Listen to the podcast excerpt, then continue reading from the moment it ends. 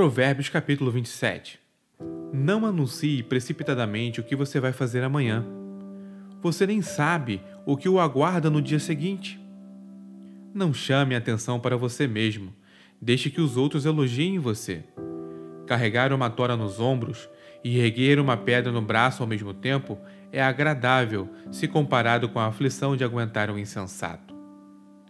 Somos arruinados pela ira e dominados pela raiva, mas quem pode sobreviver à inveja? A repreensão dita é melhor que uma aprovação nunca mencionada. As feridas causadas por alguém que ama fazem bem, mas os beijos do inimigo são mortais. Quando você se empanturra, acaba recusando até a sobremesa.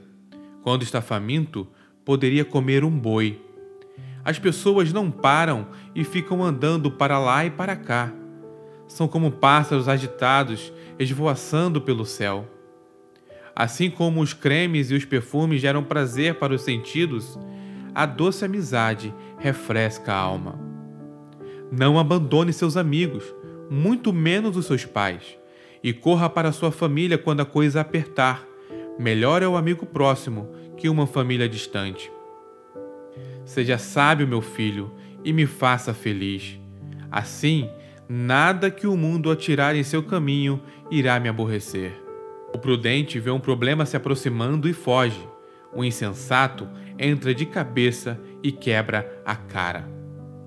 Não se esqueça da calção quando fizer empréstimos.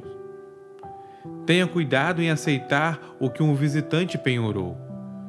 Se você acordar seu amigo de manhã bem cedo, gritando: Acorde! Levante-se! Isso vai soar para ele mais como maldição do que como bênção. A esposa resmungona é como gotejar de uma torneira pingando.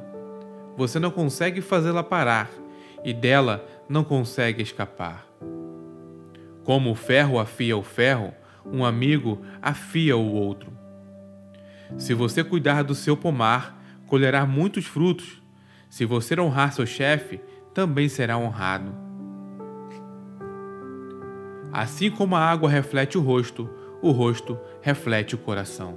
A morte tem um apetite voraz e a luxúria jamais se aquieta. A pureza da prata e do ouro é testada quando levada ao fogo. A pureza do coração humano é testada com um pouco de fama. Triture o insensato até o último osso, e não conseguirá remover dele a tolice. Conheça suas ovelhas pelo nome. Seja cuidadoso com o rebanho. Não as use como garantia, as posses não duram para sempre.